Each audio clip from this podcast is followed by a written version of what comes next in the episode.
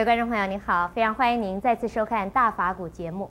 那么今天呢，我们要为您介绍的是佛教中的儿童歌曲。歌唱可以说是儿童快乐的泉源，儿歌丰富了孩子的想象力。那么近年来，佛教弘法方式越来越多元，佛教儿童教育的发展方兴未艾，儿歌的创作呢，也是其中相当重要的一环。但是跟一般的儿歌比较起来呢，佛教的儿歌在数量跟品质上仍然有一段差距。这主要是因为要把佛教的教义跟精神用最浅显易懂的方式表达出来，而且能够吸引小孩子，并不是一件容易的事。那么今天我们就要请圣严法师来跟我们谈一谈佛教儿歌的创作。这个我是大外行啊，来考我这个问题啊。第一，我不会唱歌；第二，我不会作曲；第三呢，我也没听过小孩子唱过多少儿歌。所以这个问题把我难倒了。不过呢，我在佛教的这个绘画、这个佛教的壁画，以及佛教的浮雕，还有呢佛教的敦煌的呀，这个敦煌的以及呢大同云冈的石窟啊，可以看到很多啊，这个佛教的。这音乐和舞蹈，这因此，我想这个大概是相通的啊，并不是仅仅是孩子啊喜欢唱歌，成年人听到歌声也觉得很很愉快呀。不会唱歌的人听到歌声也有喜悦感的，能够自己跟着哼跟着唱，当然更好。所以台湾现在目前呢。什么卡拉 OK 了，什么 KTV 了，这些都是投合作成年人喜欢唱歌、喜欢听歌，不但是听，自己要去凑一脚热闹，也才唱。卡拉 OK 是不是这样子啊？是，听说自己也能够上台唱的啊。一个会唱歌的、喜欢歌唱的民族呢，是非常有希望的，很有朝气的。其实，任何动物啊，都会唱歌。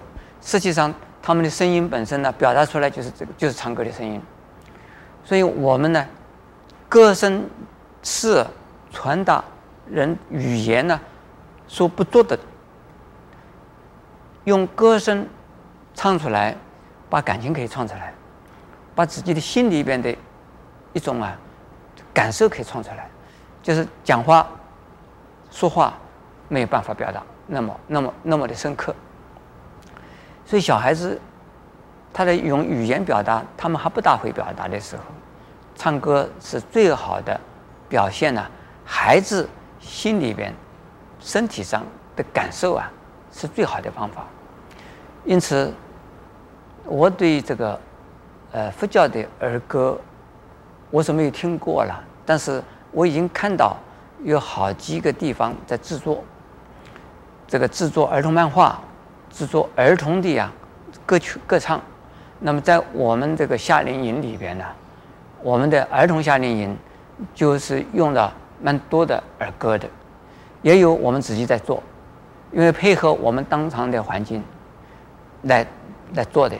有的儿歌呢，就是曲是老曲，把它配上歌词啊，心里歌词放进去。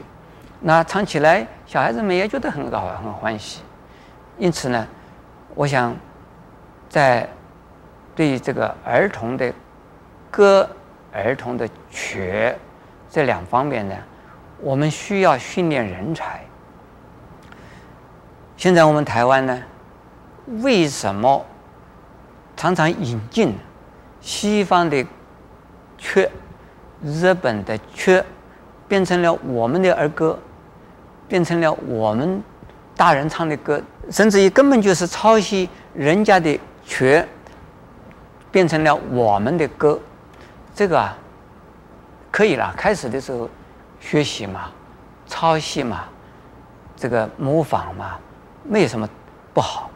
可是我们现在呢，缺少人才，应该呢，多培养一些啊作曲的人才，这是专门为儿歌儿歌作曲的。那另外呢，要培养一些呢写作儿歌的呀，这是文学家。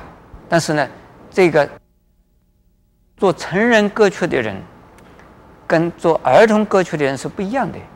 就好像写成人小说，跟写童话小说的人是不一样的，这个性格不一样，表达不一样，所以这一点呢，在我们佛教里面，我想最好呢，有哪一些团体啊，佛教的团体来培养这些人，培养的方法有很多种，一种呢，就是用奖金、奖学金。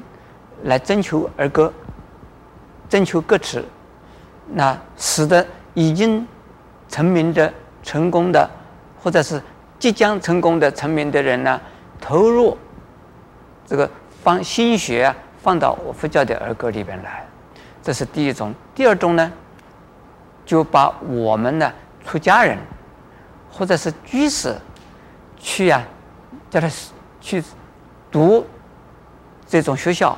或者是呢，不是读学校，而亲近、追随某哪一些呀、是杰出的音乐家、足球家，这个理论的也好，这实际上真正的说是一些歌唱家以及足球家，这些人呢，能够跟他们学习，学会了以后也很好。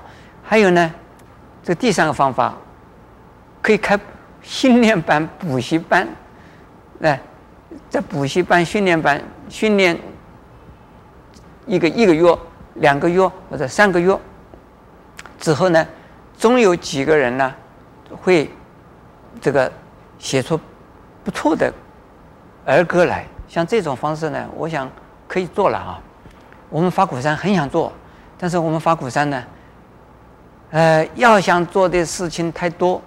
能够做的事情呢，就手啊、脚啊不够多，呃，财力的、人力的都有问题。我们的头脑想想到的快，手脚做出来的是慢，所以我们呢，不仅仅说我们法鼓山可以做，其他的任何的佛教的团体都可以做的了。